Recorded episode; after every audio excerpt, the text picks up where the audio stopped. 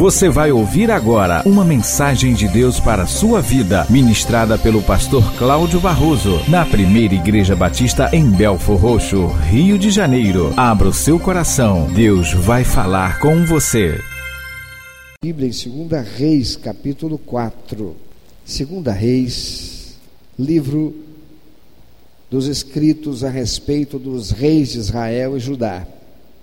Segunda Reis, capítulo 4, vou ler dos versículos 1 ao 7.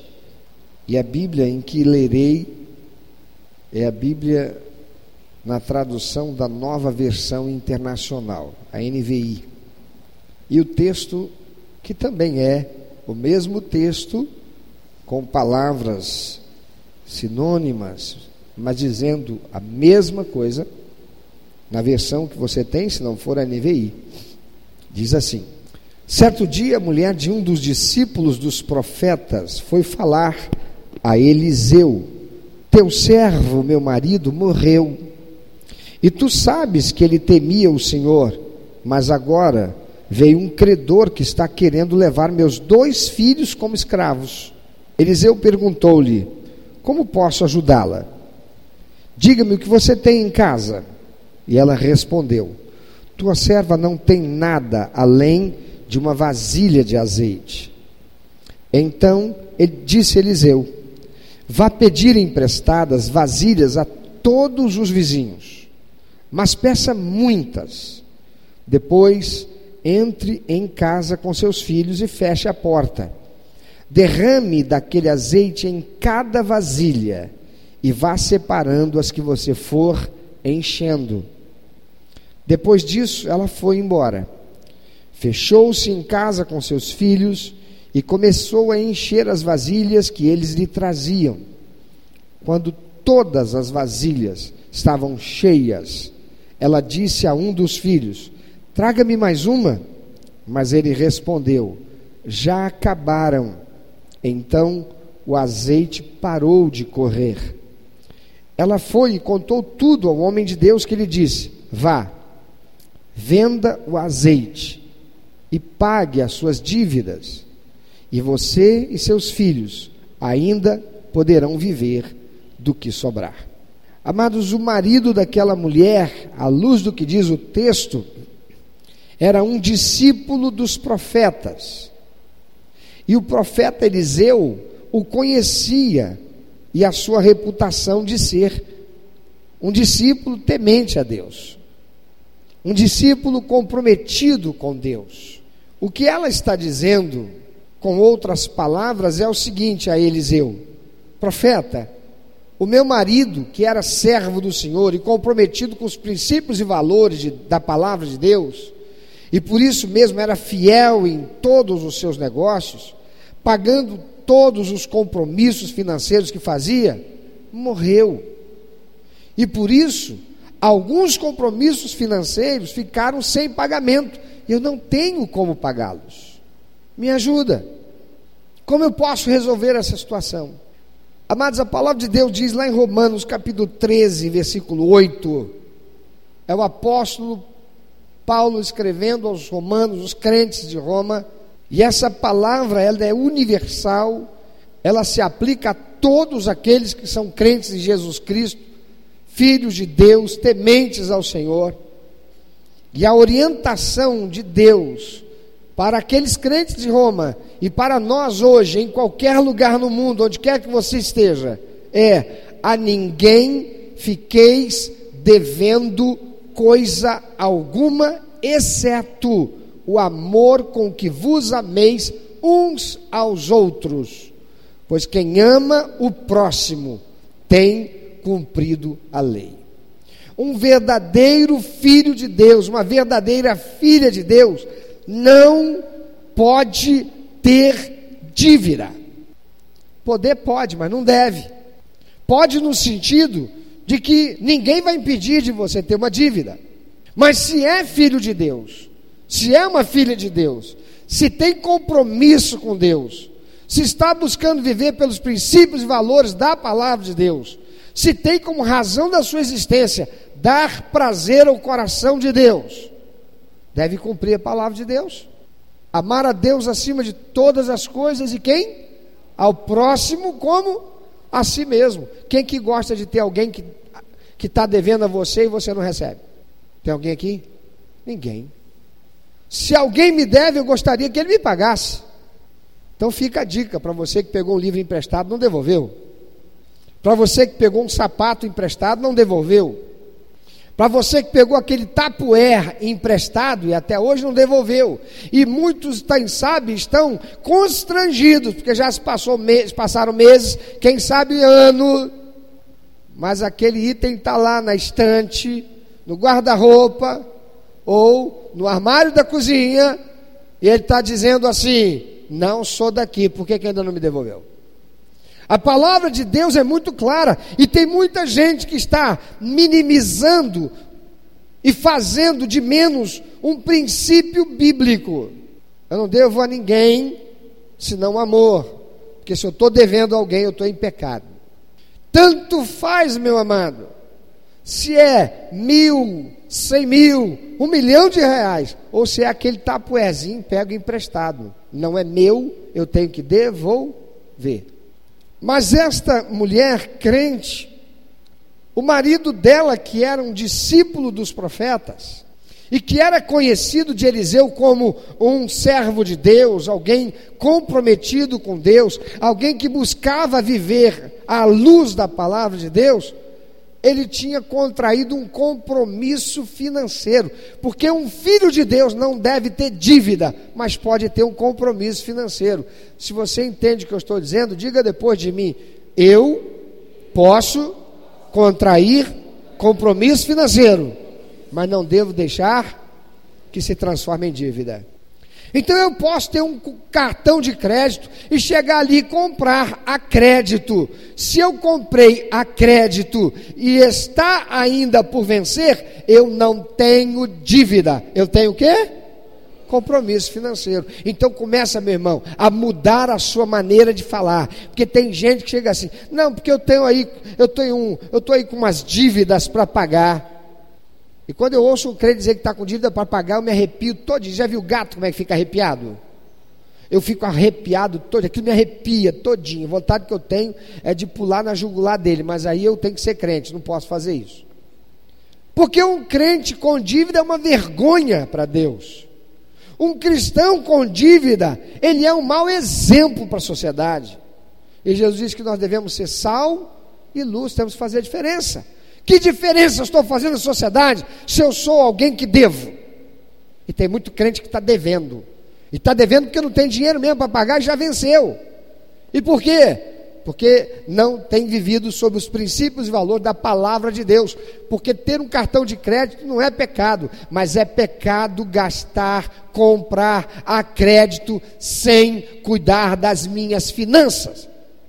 E tem gente que pensa que cartão de crédito com crédito significa liberdade para comprar até estourar o crédito.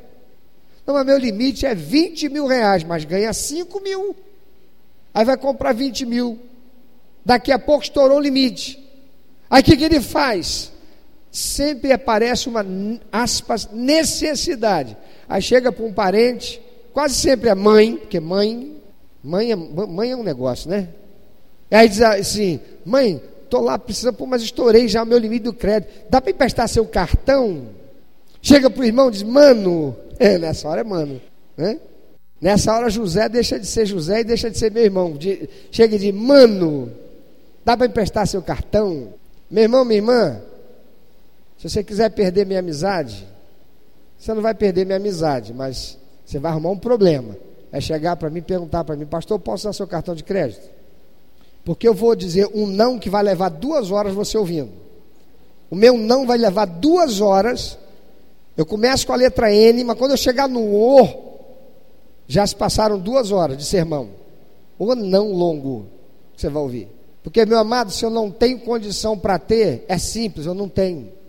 Se o meu irmão tem, que bom para ele. Eu vou fazer minha parte para que um dia eu possa também tê-lo. Mas ele tem, eu não, não vou chegar para ele dizer assim, ai, me empresta o que é teu. Eu não tenho. Eu tenho um princípio que sempre tive. Pegar carro emprestado, por exemplo. Eu não tinha condição de comprar carro, eu não tinha condição sequer de manter um carro. Se eu usasse um carro e batesse, eu não teria condição nem de pagar a franquia do carro se ele tivesse seguro. Quiçá pagar o conserto do carro se ele não tivesse seguro. Então eu não pedia carro emprestado. Eu ia de ônibus. Se eu pudesse, eu pagava um táxi. Mas por que é que eu ia pedir um carro emprestado? E eu sempre pensei nisso. Eu vou arrumar um problema. Por quê? Porque se eu não bater em ninguém, mas alguém bater em mim e fugir, ou bater em mim e não quiser assumir a responsabilidade, ou mesmo que assuma a responsabilidade, vou ter que chegar para o dono e dizer assim: peguei teu carro inteirinho, mas aí, estou te devolvendo assim, mas fica tranquilo. O cara que bateu disse que vai pagar, só que você vai ficar sem carro 15 dias. Que constrangimento. Mas já dirigi o carro de alguém várias vezes que chegou para mim e disse assim: Ô Cláudio, eu estou precisando ir lá fazer esse assim, pegar. Você pode dirigir para mim e levar meu carro lá assim? Ou levar Fulano lá assim no meu carro? Eu disse, sempre disse o seguinte: Ó, quem está pedindo para eu levar é você. Eu vou ser o mais responsável que eu puder no carro. Mas se acontecer algum problema, eu não tenho condição de pagar. Você quer que eu dirija teu carro mesmo assim? Se eu fosse alguém de quem essa pessoa tivesse confiança, para emprestar o carro a mim. Emprestar não, dar o carro para eu dirigir. Para fazer um favor para ele, sem nenhum problema. Pegar, não, confio em você, sei que é uma pessoa séria, segura, tranquilo, vai pegar meu carro e vai fazer besteira. Mas se eu não posso ter, meu irmão, eu não vou usar do outro. Eu não vou pegar o cartão de crédito do outro para comprar uma coisa que eu não posso pagar. Eu vou trabalhar para ter. E a palavra de Deus diz que nós, os crentes, não devemos ficar como fiador de ninguém. Porque aquele que é fiador de alguém, pode ser fiador de um, de dois, de três, que vai dar tudo certo, mas se der errado pra, de um só, não precisa ter de dois, nem de três, nem de quatro. Um mal pagador de quem você é fiador, você se tornou o quê? Devedor. Aquela mulher tinha um marido que era discípulo dos profetas, e Eliseu conhecia a dignidade, a honradez, o compromisso daquele discípulo com a palavra de Deus. Sabia que ele era um homem íntegro, honesto, cumpridor dos seus compromissos financeiros.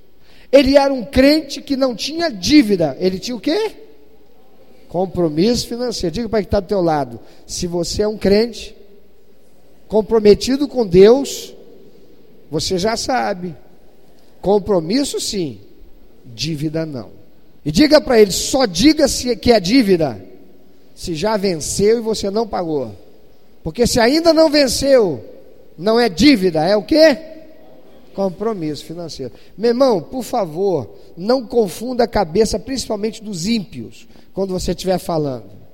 Alguém chega para te oferecer alguma coisa para você comprar. Não, não, não, cara, que eu já tô, já tenho muita dívida. Ele vai olhar para você assim, que crente safado e sem vergonha. Ainda bem que ele disse não para mim. Por quê? Está cheio de dívida. Ou ele tem dívida. Quando na verdade não é dívida que você tem, você tem compromisso financeiro. E você é tão responsável, você está dizendo para ele: olha, muito obrigado, mas eu não posso comprar agora, porque eu já comprometi meu orçamento. Você não precisa usar essas palavras todas. Se você quiser ser muito polido, você vai dizer: Olha, muito obrigado, eu não vou comprar agora porque eu já comprometi o meu orçamento financeiro. É até bonito, né?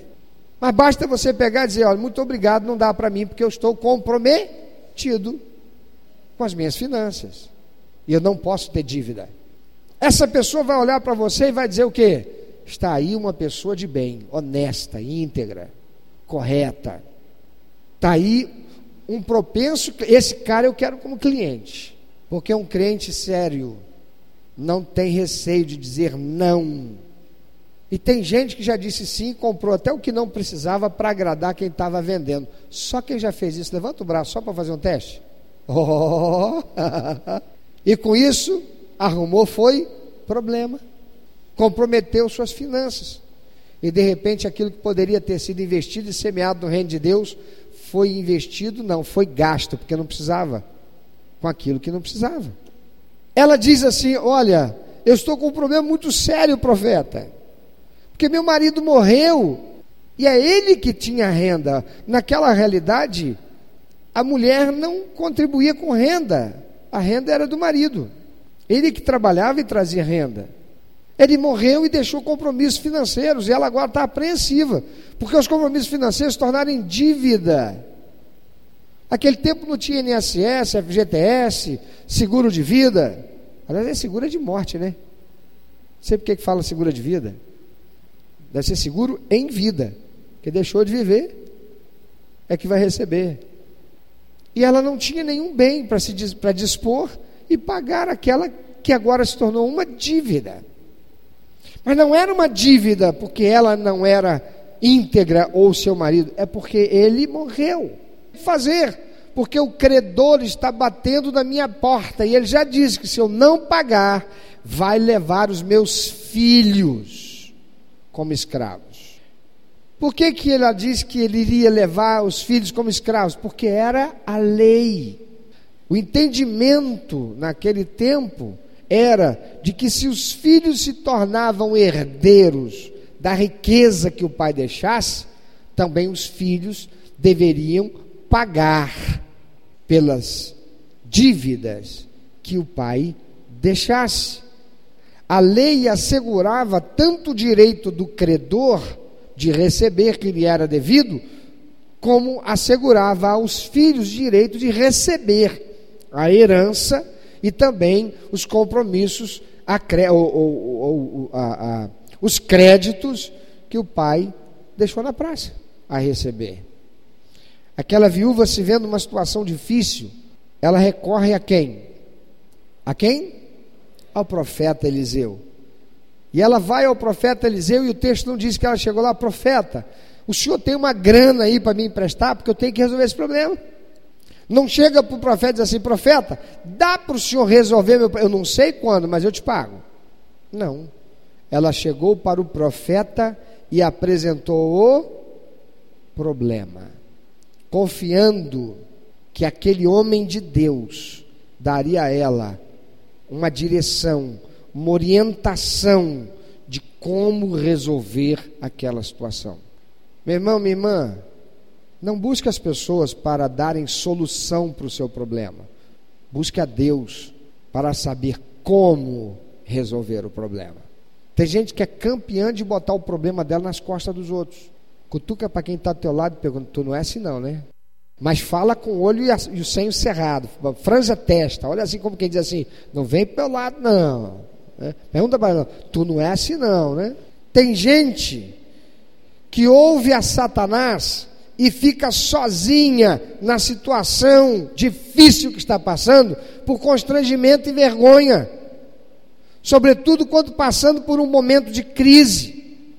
E isso não é ser um verdadeiro cristão. Isso não é ser um verdadeiro, uma verdadeira filha de Deus, um filho de Deus. Porque um verdadeiro cristão, um verdadeiro filho, uma verdadeira filha de Deus é interdependente e procura o seu pastor não a qualquer um, não a um ímpio principalmente, para receber orientação que vem de Deus de como resolver o problema. Aquela mulher não procurou um agiota. Tem muita gente que vai procurar um agiota. Tem até muito crente que tem ido procurar agiota. E depois que procura agiota, aí que vai procurar o pastor. Por quê? Porque agora está com a vida na, na linha da forca. Talvez entre a vida e a morte, ou paga ou morre. Mas quem devia ter procurado primeiro? O pastor, mas não foi procurar o agiota. Devia ter procurado a Deus, o pastor não é Deus. Amém? Mas foi procurar o agiota. Aquela mulher não foi a uma financeira, uma instituição financeira para pegar dinheiro emprestado. Ela foi primeiro buscar a orientação de Deus através de seu líder espiritual. E por que disso? Porque ela está vivendo um momento de crise.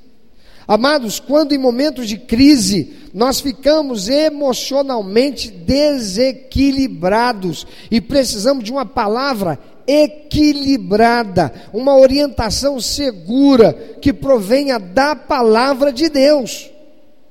A orientação foi dada pelo profeta. E ela obedeceu. E é por isso que ela foi abençoada. Porque ela procurou a orientação que vinha de Deus. Ela veio procurar a Deus para saber como é que eu resolvo esse problema. E a orientação não veio do profeta, veio através do profeta, porque Deus usou o profeta para dar a ela a orientação do que ela deveria fazer.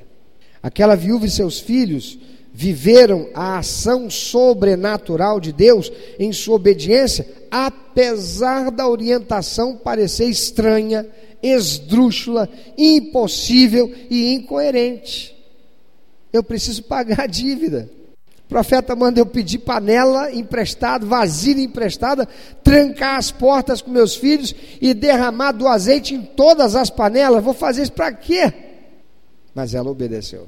Eu vejo crente que vem cheio de problemas, cheio de dívida, mas não deixa de, de, de, de tomar banho com chuveiro elétrico, não deixa de assistir televisão, não deixa de assistir o seu DVD, não deixa de beber sua aguinha gelada, e para isso tem gato na light. Por quê? Porque não tem dinheiro para pagar a conta da energia elétrica. Por que não? Porque está devendo.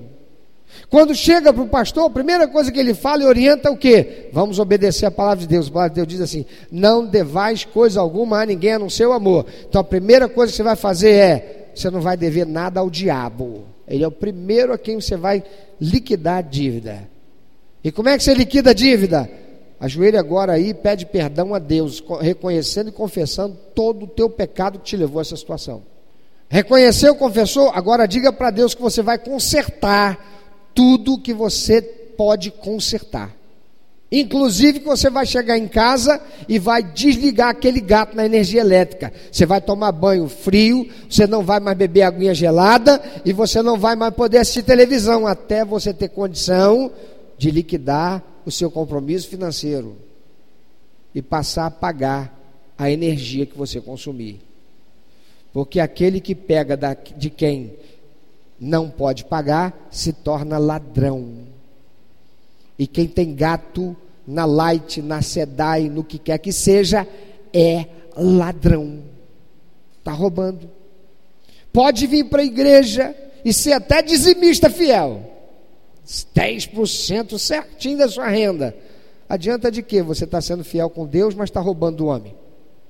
Se a palavra de Deus diz amar a Deus acima de todas as coisas e semelhante a este, semelhante a este, diz Jesus, é amar ao próximo como a ti mesmo. Meu amado, depois você pode subir monte. Você pode fazer corrente dos 70, dos 300, dos 800, 900, 1 milhão de pastores. Você pode receber a oração forte do homem de Deus, mesmo que você não tenha fé, porque a fé dele pode tudo, que não vai ter jeito. Isso é balela, conversa fiada e mentira. Porque se você tiver um rabo preso com o diabo, a palavra de Deus diz que o diabo está aqui fazendo três coisas. Quais são? A primeira delas que vem, na, vai dizendo logo, a primeira delas, qual é? Roubar. Roubar. E a palavra de Deus diz que por causa da minha fidelidade, o Senhor impede que o devorador toque no fruto do meu trabalho, ele não vai roubar. O diabo rouba do crente que não é fiel, mas tem crente que diz: Não, mas eu sou fiel, eu sou dizimista. Mas tem gato na light. Que crente é esse? Ele compra coisa de marca, mas é marca fraudulenta. É pirata. Tá lá a imagem do jacaré estampado no peito que vai de um lado ao outro da camisa. Ele está dizendo o quê? Olha aí, ó, só ando de Lacoste.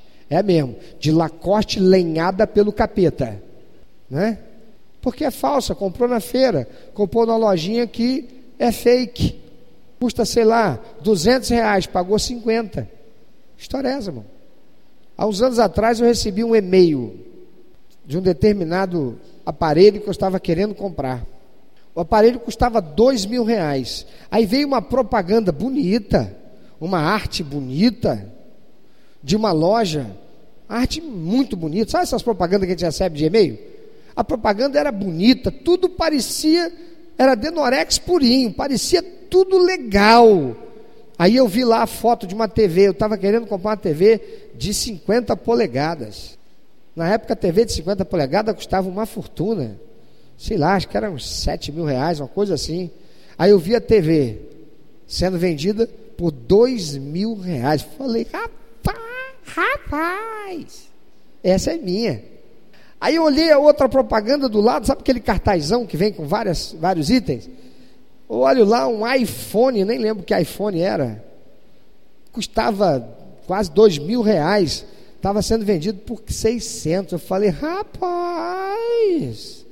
Falei, não, isso deve ser dólar. Peraí, deixa eu ver. Não, era real. Em reais. Aí, irmão, o peixe morre pela boca. Ele não pode ver uma isca.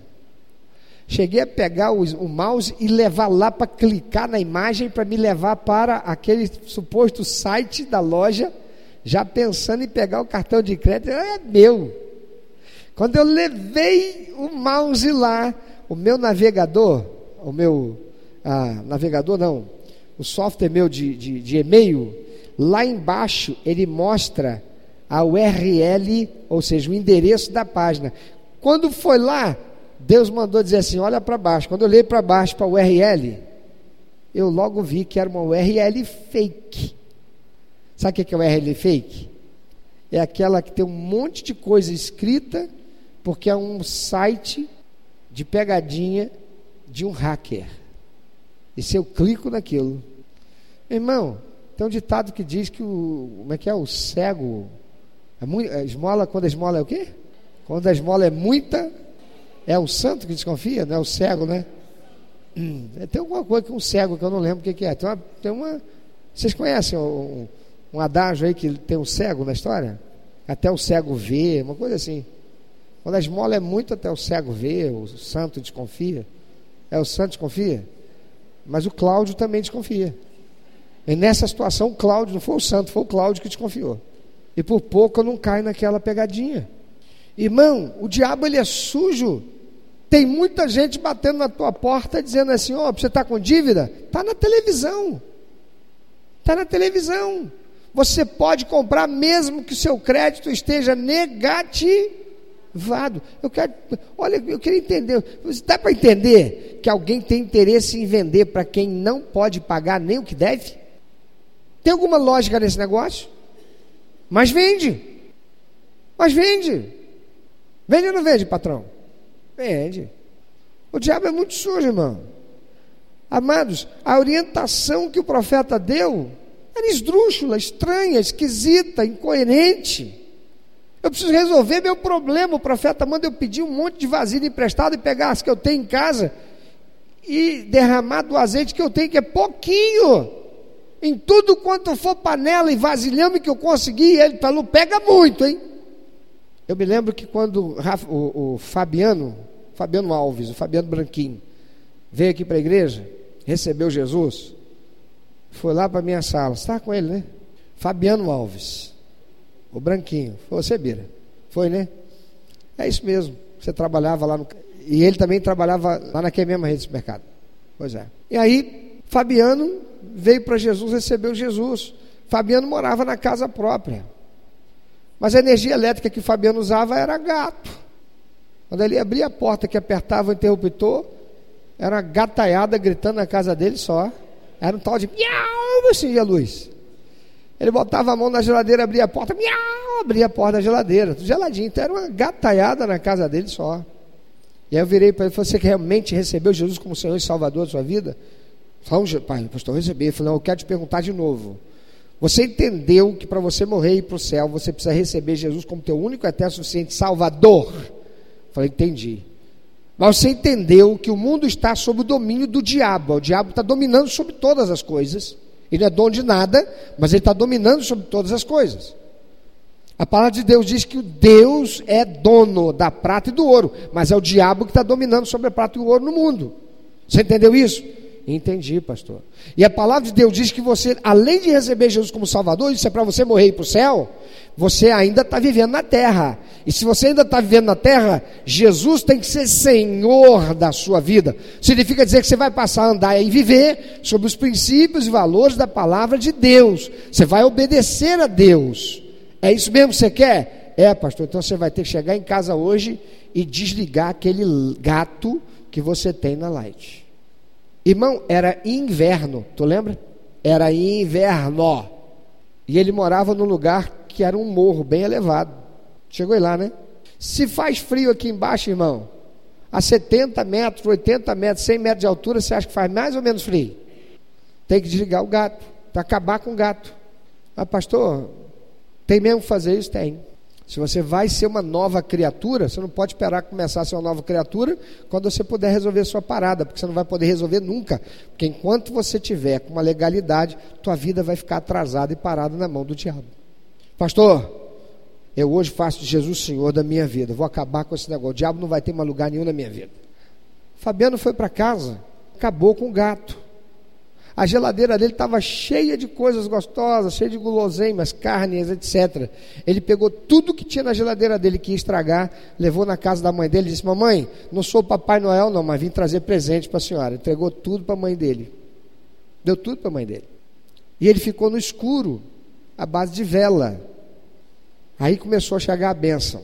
Virei para o mão aqui da zeladoria e falei assim: pega o liquim que tem, sabe o que é liquim? Aquele lampiãozinho a gás. Me dá aquele lampiãozinho a gás aí.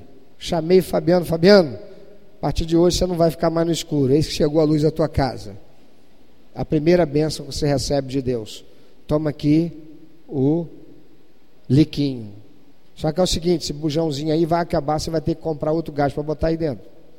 E Fabiano ficou, foram quatro ou cinco meses, seis meses, entrando dentro de casa, a base de luz de um lampião a gás. Irmão, já morei na roça.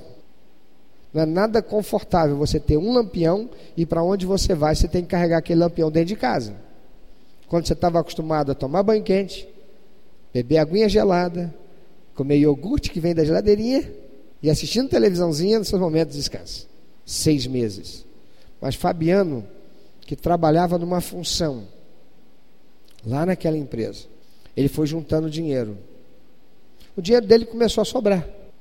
Parou de gastar com porcaria, parou de gastar com coisa que não devia. E aí, com o dinheirinho que ele foi juntando, porque ele queria honrar a Deus, ele não comprou um calçado novo, ele não comprou uma camisa nova, ele começou a juntar dinheiro para honrar a Deus. Aí veio a segunda bênção. Ele tinha que comprar todo o material e fazer a obra da instalação elétrica da casa e do poste para colocar o relógio para lá e lá ligar a energia. Ele tinha o dinheiro para comprar, ele juntou, juntou, juntou, falou, pastor, já estou com dinheiro para comprar todo o material. Falei, agora Deus vai te dar a terceira benção, a segunda benção.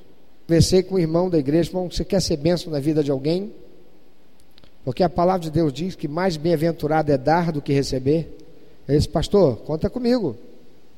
Então você vai fazer instalação elétrica na casa de um irmão que não pode te pagar. Você vai trabalhar para ele de graça, mas quem vai abençoar você é Deus, porque Deus é fiel. Você crê nisso? Amém, pastor. Botei aquele irmão em contato com Fabiano Alves. Disse: Fabiano, esse irmão aqui vai te dar a relação de todo o material que você tem que comprar. E ele vai fazer todo o serviço na sua casa sem te cobrar um centavo. Rio de fratura exposta. O que? Vai trabalhar de graça para mim? Irmão, onde é que você encontra isso? Só a igreja de Jesus Cristo. Só o corpo de Cristo. Aquele irmão foi lá, fez todo o serviço na casa de Fabiano, colocou o poste, fez toda a instalação. Fabiano entrou em contato com a Light, a Light foi lá. Mas peraí, a Light não ia. Porque onde Fabiano morava era área de risco. Tinha lá um traficante que não deixava nenhum serviço entrar lá porque todo mundo tinha que usar a energia elétrica, era gato. Tinha que usar a, a internet a cabo, era gato. Porque quem administrava isso tudo eram eles. Não era traficante, não, era miliciano que tinha lá, né? Miliciano. Irmão, falei, pastor, eu já fiz isso tudo, mas a Light disse que não vai lá não. Por quê? Porque tem esse problema aqui, ó. O cara não entra lá. Falou, quem entra lá é Deus na frente, e o Senhor vai abrir a porta. Você crê? Creio. A palavra de Deus diz: se você crer, você vai ver a glória de Deus ser manifesta. Satanás, irmão, vai fazer tudo para testar a sua disposição de ser fiel. Mas a palavra de Deus diz assim: ser fiel até a morte, eu vou te dar a coroa da vitória. A vitória só vem para quem é fiel até a morte. E Fabiano disse: também, pastor, vou permanecer fiel. A tentação para ligar a energia é grande, ainda mais que agora estou com a fiação tudo direitinho lá em casa, está tudo bonitinho. Mas você é fiel. E nós começamos a orar, Senhor, quebra toda oposição. Ele foi na Light uma vez, fez outra vez, eu falei, Fabiano, vai de novo. E na outra vez que o Fabiano foi, eles disseram, é seu endereço é esse aqui? Ah tá, é o prazo de não sei quanto. Um belo dia, Fabiano chega aqui rindo de fratura exposta. O que é, Fabiano? Ligaram a energia, agora eu tenho luz lá em casa, pastor, e eu vou pagar e eu vou ser fiel.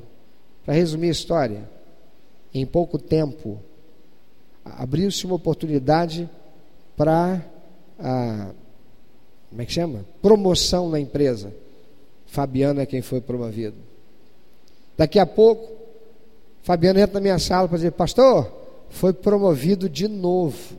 E Deus foi honrando e abençoando a fé de Fabiano. Mas ele estava sozinho morando naquele lugar. Aí Deus foi e abençoou ele e colocou uma menina tão linda, mas tão linda que ele nunca poderia conseguir aquela menina se não fosse através de Jesus. Deus colocou Iriene no caminho dele. Aí ele chega para mim, pastor, vou me casar. Falei, tu vai casar, que bênção. Mas você vai colocar tua mulher para morar naquele lugar lá em cima? Sob essas condições? Faz isso não, meu filho. Vende a tua casa. Pega esse dinheiro. Faz um investimento para o seu futuro para um dia você poder comprar a sua casa. Sai de lá e vai morar de aluguel, mas coloca a tua mulher num lugar decente. Para resumir a história, irmãos, onde é que mora o Fabiano hoje, meu filho? De aluguel? Não. Fabiano mora hoje em quê? Em casa própria que ele comprou, está pagando porque Deus é fiel.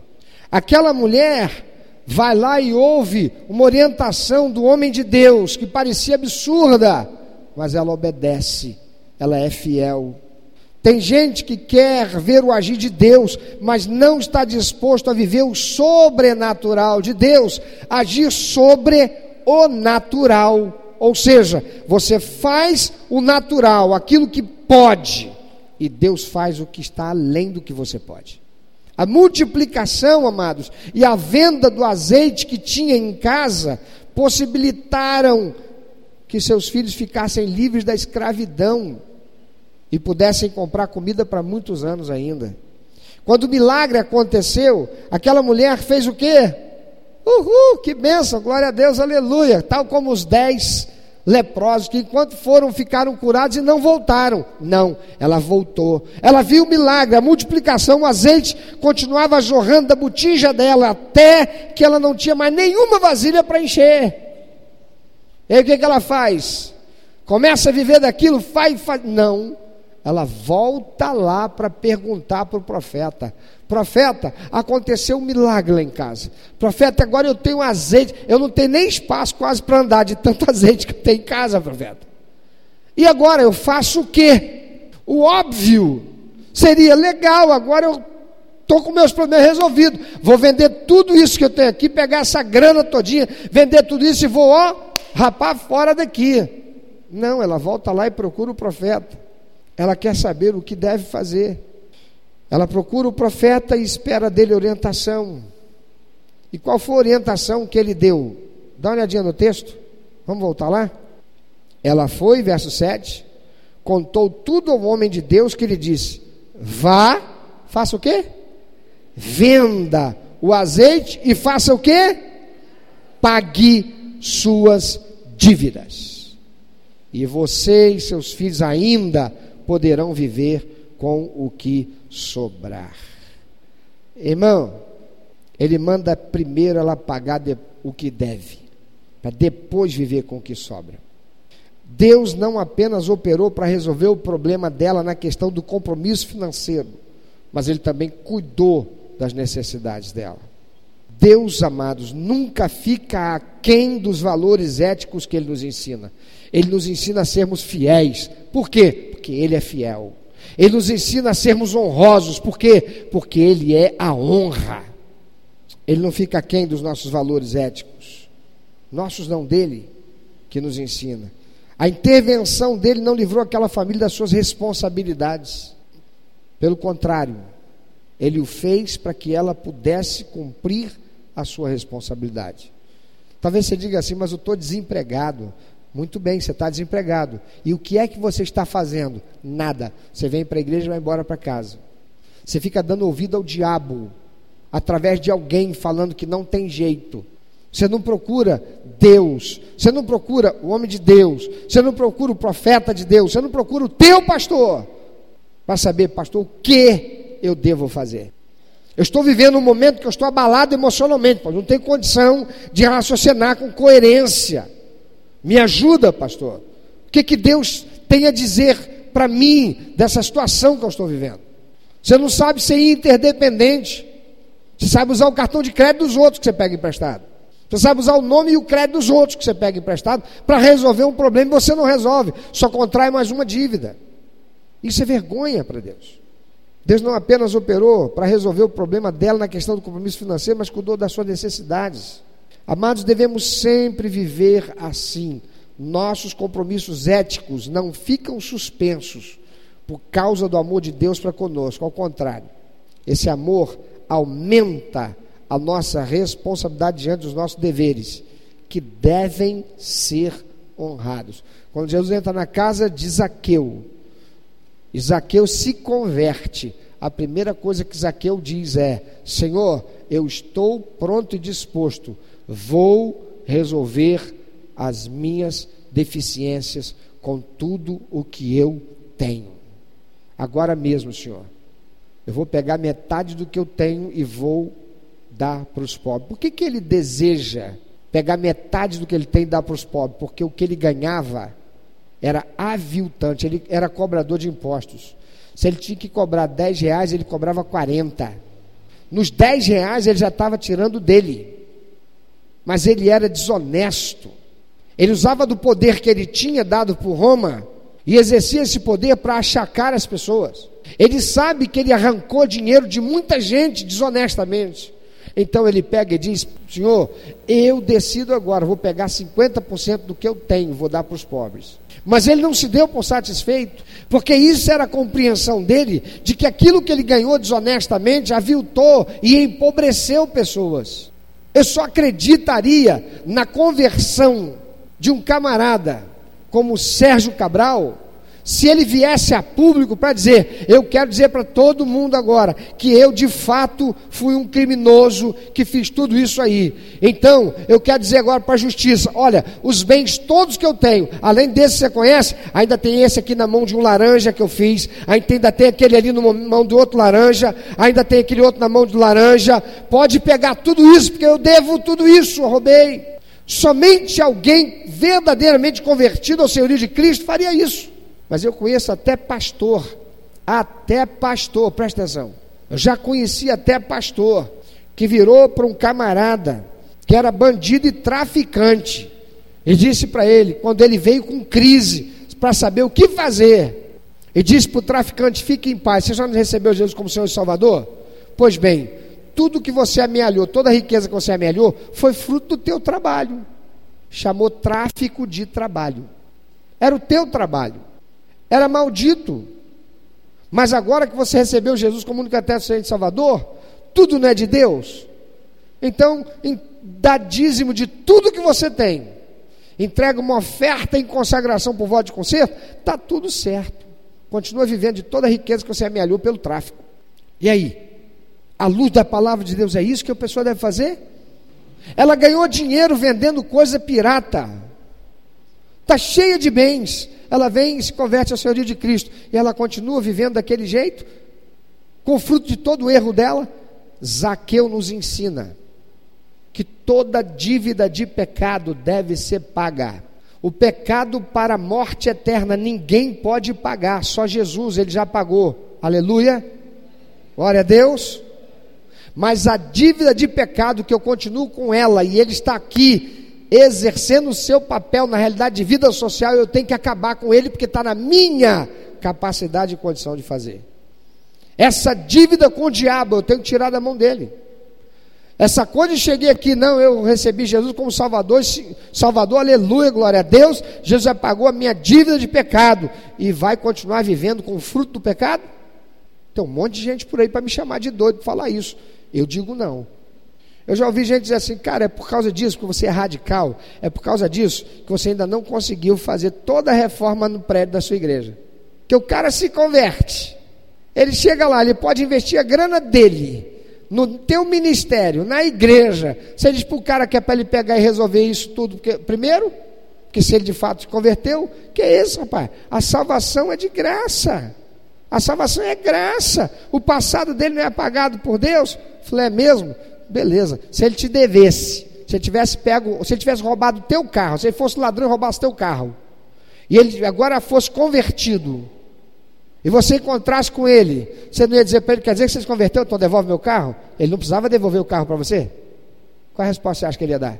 Devemos sempre, amados, viver assim. Nossos compromissos éticos não ficam suspensos por causa do amor de Deus para conosco, ao contrário. Esse amor de Deus aumenta a nossa responsabilidade diante dos nossos deveres, que devem ser honrados. O verdadeiro cristão não dá jeitinho para fugir ou bular os seus compromissos, porque é alguém que conhece e vive pela honra do nome que tem a zelar. Ele passou a ser chamado Fulano de Tal, filho de Deus. Fulana de Tal, filha de Deus. Pensa sobre isso. Satanás tem direito de roubar na vida de crente que não é fiel. E tem muita gente que não quer ser crente, que disse para ser crente. Eu tenho que falar, para ser crente é muito difícil. Para ser cristão é muito difícil. Para ser crente mesmo da igreja do pastor Cláudio, minha não, porque eu não sou dono dela. Para ser crente mesmo lá da primeira igreja batista em Belfor Roxo, ah, é muito difícil. Pastor Cláudio é muito radical. Não sou eu que sou radical, é a palavra de Deus que é assim. Jesus disse assim, porque é assim, não, porque não. E se você quer andar sob a bênção de Deus, corrija, conserte o que está errado. A bênção de Deus veio porque aquela mulher quis mais do que não perder seus filhos.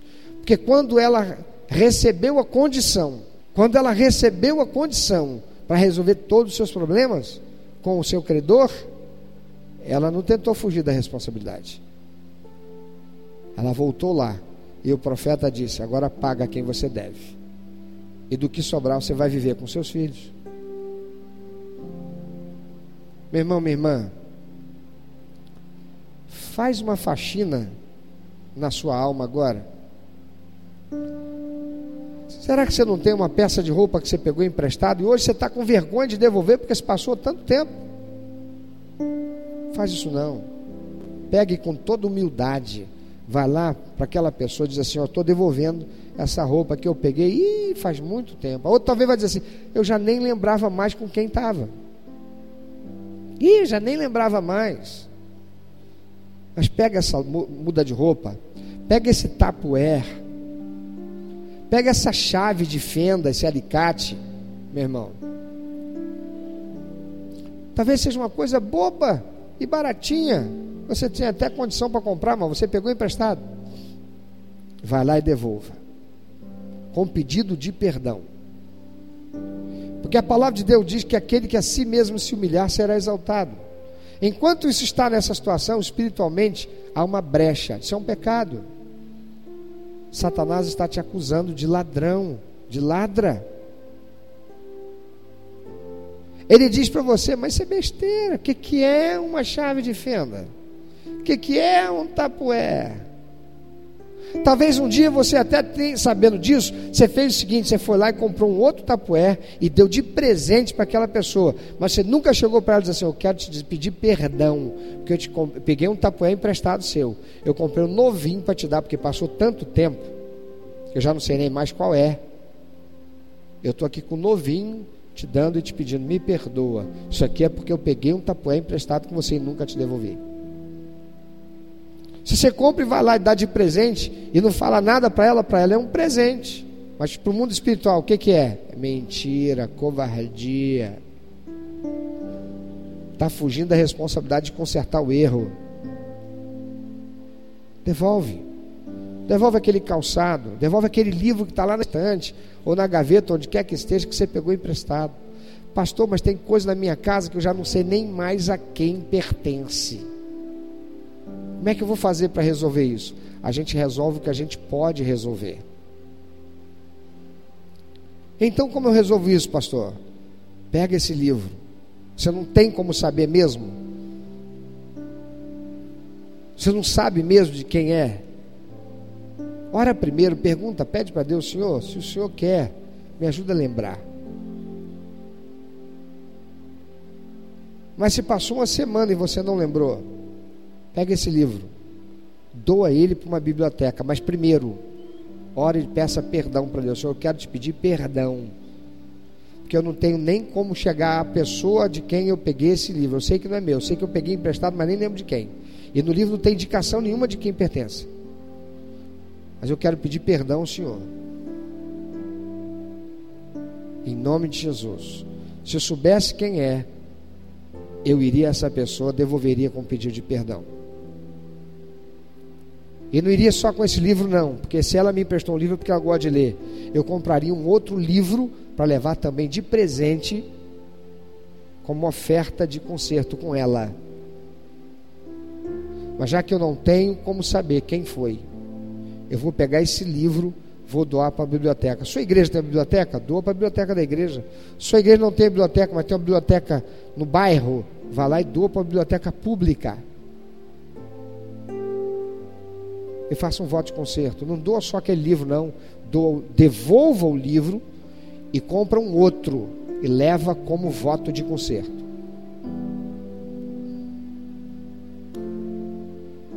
Você quer saber o que é voto de conserto? Entra no site da nossa igreja, www.pibbr.org.br. Lá existe uma opção chamada celebração. E lá você vai ver o texto, quando fala sobre dízimos e ofertas, também fala sobre voto de conserto. Aprenda o que é voto de conserto e faça o seu conserto. Se você deve a alguém, não tem como pagar, vá até esse alguém, peça perdão. Diga para esse alguém: Eu te devo, me perdoa. Eu tenho envergonhado meu Deus. Satanás tem me acusado de ladrão, com toda razão e eu estou aqui humildemente pedindo perdão e te dizendo: vou te pagar. Eu não sei quando, mas eu vou te pagar. Nem que leve até o fim da minha vida, mas eu vou te pagar. Eu vou corrigir o que eu te devo e vou te pagar. E não faça mais. Tira da mão de Satanás o direito que ele tem de roubar de você. Deus quer que você seja abençoado, abençoada. Mas para isso você tem que ser uma bênção, você tem que honrá-lo. Pois a palavra dele diz: aquele que me honra, aquele que agora me honra, ele diz: amanhã, depois de amanhã, ali na frente, honrarei. Mas aquele que me desonrar será desmerecido não terá merecimento para receber minha bênção. Eu quero dar a você o direito, o direito, a oportunidade de nessa hora envergonhar o diabo, porque o único a ser envergonhado aqui é o diabo. Se essa palavra de Deus é para você e você vai dizer, Senhor, eis-me aqui, eu vou aplicar essa palavra na minha vida. Fique em pé onde você está. Abra a tua boca e faça uma oração para o diabo ouvir. Para que o diabo ouça, diga: Senhor, eu vou fazer o meu conserto. Eu vou corrigir isso aqui. Eu vou chegar em casa e eu vou consertar isso aqui. Eu vou procurar essa pessoa e eu vou consertar isso aqui. Eu vou pagar o preço que eu tenho que pagar para merecer a bênção do Senhor na minha vida e para que o diabo não tenha mais direito de roubar. Senhor, não tem jeito mais de eu fazer o conserto. A pessoa já até morrer, morreu, mas eu vou fazer um voto de conserto. Eu vou entregar um voto de conserto ao Senhor. Eu quero envergonhar o diabo. Ele tem usado a mim mesmo para me envergonhar diante do Senhor. Mas eu vou envergonhar o diabo. Hoje, assim como Zaqueu, eu decido. E diga para Deus você decide fazer nesse concerto. E quando você sair daqui, faça esse concerto. Para que Deus possa abençoar você. Amado Senhor, diante do Senhor está a tua palavra e a decisão desses que estão aqui em pé. para a vergonha do diabo que roubou, tem roubado, incapacitado eles de receber a bênção do Senhor. A ação sobrenatural do Senhor. Eu tenho certeza, convicção pela tua palavra e os testemunhos tantos que ao longo de todos os anos eu tenho vivido, ouvido e visto, pelo agir sobrenatural do Senhor nas atitudes naturais, sobre as atitudes naturais daqueles que fizeram de ti Senhor das suas vidas. Que a mão poderosa do Senhor seja sobre eles. Que a ação do teu poder seja feita contra toda a hoste espiritual da maldade que ganhou direito para oprimi-los na medida em que eles honrarem o Senhor. E que isto seja notório, Senhor, nesse tempo de restauração e reconstrução, para que essas vidas sejam restauradas na sua comunhão plena contigo e para que possam reconstruir o caminho da bênção e da prosperidade para a glória do teu nome. No nome de Jesus. Amém. Meu amado ouvinte, você que ouviu esta mensagem, se Deus tem falado ao seu coração, se você foi constrangido pelo Espírito Santo e quer compartilhar isso conosco, quer que nós estejamos orando por você, se você quer nos informar que você recebeu Jesus como teu único, eterno e suficiente Salvador, se você quer saber um pouco mais a respeito do que fazer para dar prazer ao coração de Deus e viver a vida que o Senhor tem reservado para você, vida de paz, de equilíbrio, de satisfação, entre em contato conosco. Ligue para nós. Anote, por favor, é 21 2761 1059 21 2761 1059. Entre em contato conosco. Deus quer continuar falando com você.